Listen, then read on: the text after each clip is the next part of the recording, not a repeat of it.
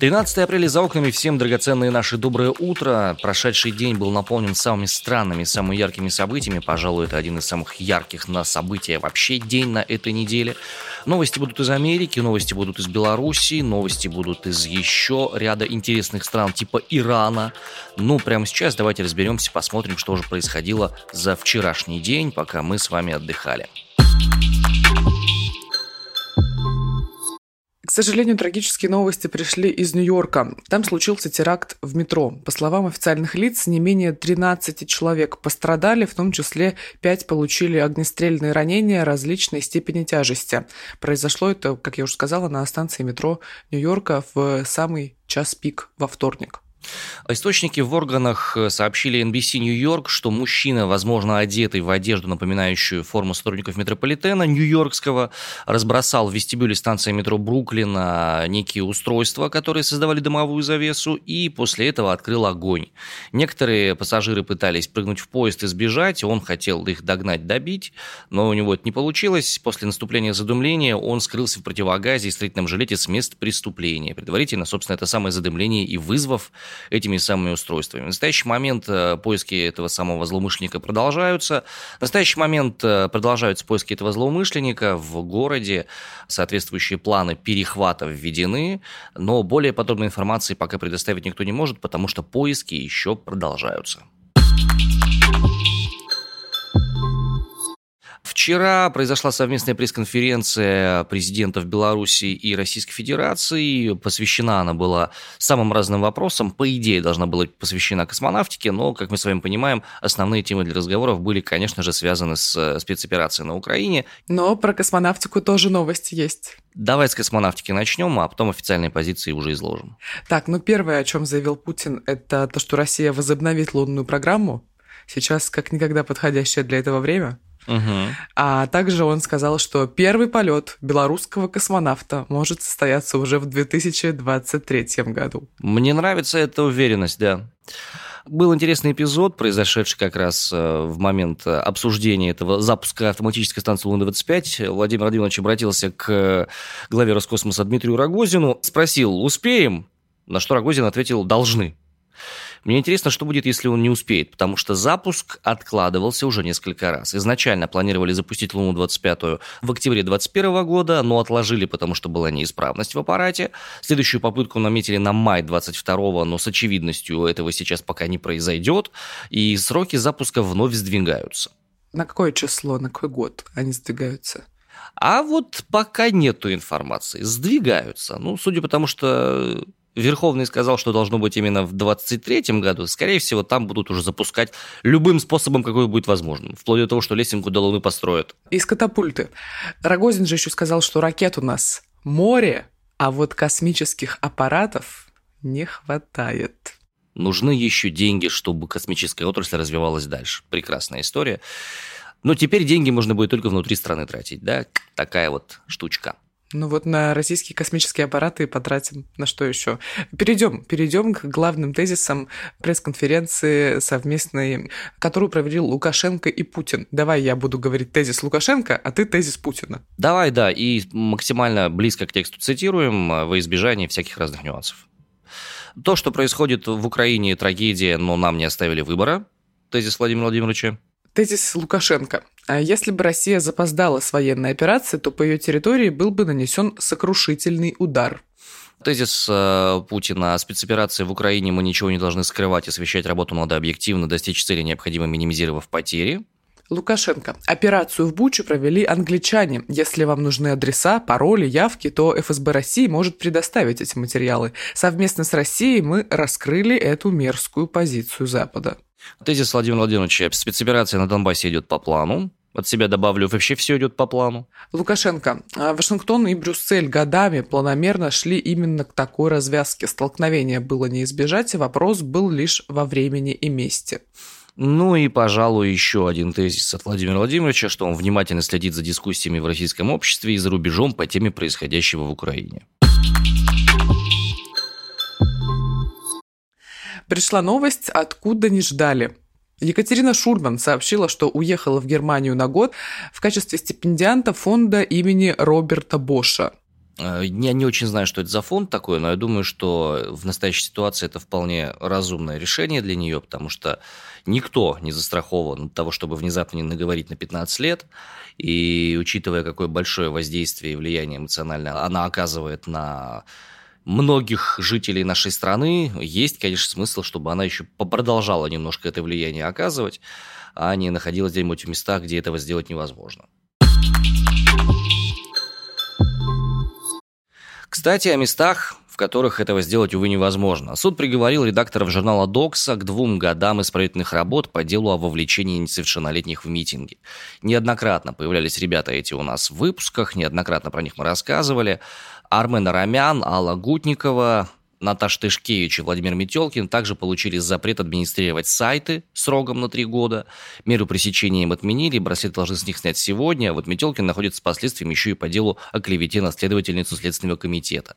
Обвинение просило приговорить каждого к двум годам исправительных работ и еще на три года запретить администрировать страницы в интернете.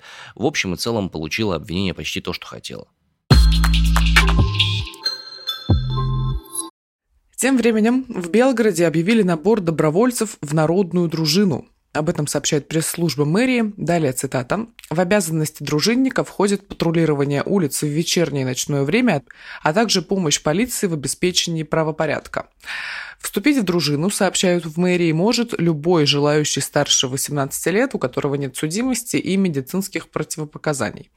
Ранее сообщалось, что губернатор Белгородской области поручил организовать патрулирование приграничных с Украиной территорий силами добровольных, тех самых народных дружин, которые сейчас и собираются, судя по всему, из горожан. Интересное решение проблемы. То есть получается, что если есть какие-то угрозы, то есть смысл подставить под эти угрозы, что ли, обычных людей неподготовленных. Странная какая-то вещь. Но это такая негласная мобилизация. Да ну нет, я бы не стал называть это мобилизацией. Тут же добровольная народная дружина. Эта история достаточно э, часто встречающаяся в самых разных субъектах федерации. Другое дело, что назначать их на патрулирование приграничных территорий – это странно по меньшей мере. Для этого есть специально обученные, сколько у нас там Росгвардия, полиция, не полиция, пограничные службы и так далее и тому подобное. С другой стороны, может, у людей тревожность высокая, они хотят как-то сами повлиять на процессы всех этих э, вещей происходящих. Не знаю. Ну, один из способов решения проблемы. Ну, интересно, кстати, наберется такая дружина или нет, потому что протяженность границы между Белгородской областью и Украиной составляет порядка 500 километров. Это расстояние значительное. А, ну нет, нет, нет, нет, нет, нет. Ну, конечно, нет. Ну ты чё? Ну, да тут никакая народная дружина не справится. Ну, смотри, в задачу добровольцев входит проверка пустующих помещений, недопущение нарушения общественного порядка и другие мероприятия по обеспечению безопасности жителей населенных пунктов. А мы еще помним о том, что в южных регионах страны ввели желтый уровень террористической опасности. Угу. Помним мы это дело, да. Тоже как-то это может быть э, взаимосвязано. Но не будем строить догадки, идем дальше. В России сделали сложнее процедуру получения оружия гражданским лицам. Теперь справки о состоянии здоровья, которые раньше на руки выдавал психиатр и нарколог, соответственно, их теперь на руки выдавать не будут. Их будут отправлять напрямую в Гросгвардию, которая и занимается непосредственно выдачей разрешений для гражданского оружия. Соответственно, в переходе, по мнению организаторов этой инициативы, их невозможно будет больше ни купить, ни подделать. Связано это со статистикой школьных шутингов. Если помните вы, то мы неоднократно тоже в эфирах рассказывали про ситуации, которые в прошлом году происходили происходили в нашей стране, и меры, которые были приняты, вот они сейчас начинают вступать постепенно в силу. Тут хочется дополнить, что Колумбайн э, на прошлой неделе внесли в список террористических организаций. Это движение появилось после массового убийства в одноименной школе в Колорадо в 1999 году. Напомню, что как такового движения Колумбайн физически не существует на территории Российской Федерации, нету ни организационных ячеек, ни организаторов, ничего. Есть просто общее название, которым журналисты называли события аналогичного характера. Но по некоторым причинам сочли соответствующие органы, что необходимо объявить эту вещь движением и запретить ее к чертовой матери. Ну что ж, что произошло, то произошло. Запрет воздуха – это достаточно, учитывая последние тенденции, кажется не таким уж и странным, странным и неожиданным, но, тем не менее, факт остается фактом. Ну, ты знаешь, э, если нет у нас движения, это, разумеется, стоит этому порадоваться, но все таки есть у нас э, инциденты. Которые можно причислить к кейсам, которые как бы обычно относятся вот к Колумбайну. Поэтому, наверное, и власти, и СМИ называют, значит, Колумбайн движением и даже на территории России. Я с тобой тут не соглашусь, как не соглашался с тобой, когда мы первый раз эту инициативу обсуждали. Невозможно объявить движением то, у чего нет оформления. Это слово нарицательное. Я признаю то, что по закону действительно эта вещь произошла, но с точки зрения фактической материальной реальности подобное движение не является объективно существующим. Но его нет. Это просто название, которое журналисты придумали. Я про это уже говорил, не буду повторяться. Двигаемся дальше к новостям более позитивного характера. Наша любимая новость сейчас будет. Да-да-да, любимейшая. Скажи мне, Арина, много ли у тебя есть э, вещей, допустим, из Индии в гардеробе? Слушай, ну если так подумать, то, наверное, что-нибудь найдется. Но вот именно в Индии физически я их не покупала, но мне кажется, что-то там отшивалось явно. На индийских ярмарках что-нибудь такое там вот по себе Ну нет, ездит ярмарок иногда. нет. Нет. Нет, да. Ну, тебе повезло, потому что у меня были штаны, они порвались после трех дней использования. Они были такие штаны, как у Алладина, да? Да, совершенно верно. Мне нужно было для э, практик всяких разных. Так вот, я не про Индию хочу сказать, но Индия тоже в этой новости засветится. Вместо западных брендов в российских торговых центрах э, собираются появляться товары из Ирана. Как это все произошло? Ты понимаешь, как часто мы начали говорить об этой стране? Ну, у меня в голове не укладывается абсолютно. Российский совет торговых центров э, ведет переговоры о том, чтобы выходили на наш отечественный рынок бренды одежды и обуви из Ирана, а также собирается сотрудничать с фабриками иранскими. Первые просмотры продукции уже прошли. Параллельно ведется беседа о том, что неплохо было бы взаимодействовать напрямую с индийскими и турецкими компаниями. Ну, смысл инициативы, я думаю, понятен, заменить ушедшие западные бренды э, брендами непосредственно турецкими и индийскими. Что прикольно, потому что многие западные бренды отшивали как раз свои собственные одежды непосредственно в Индии и в Турции.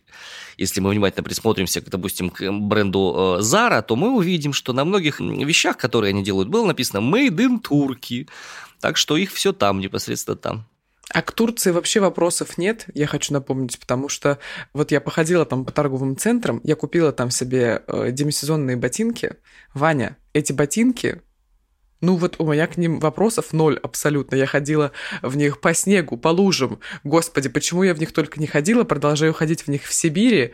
Потрясающе. Вот ничего с ними не произошло. Ну, прошло, конечно, не очень много времени, но Вообще турецкая одежда, как будто, насколько я помню, славится и качеством, и разнообразием, и вроде как даже неплохо она выглядит. И в начале нулевых тут даже ездили на закупки, такие были прямо шопинг туры с клетчатыми сумками. шопинг туры Как же ты их называешь, господи, сейчас вспомним. Не забудь, что мы из разных поколений. они назывались. Челночники. шопинг туры это немножко другое, да, немножко другое. Есть такой российский совет торговых центров, и они собираются отправиться в Иран, чтобы посмотреть, как работают местные магазины, что там происходит, и действительно планируют наладить поставки иранской продукции на наши российские рынки.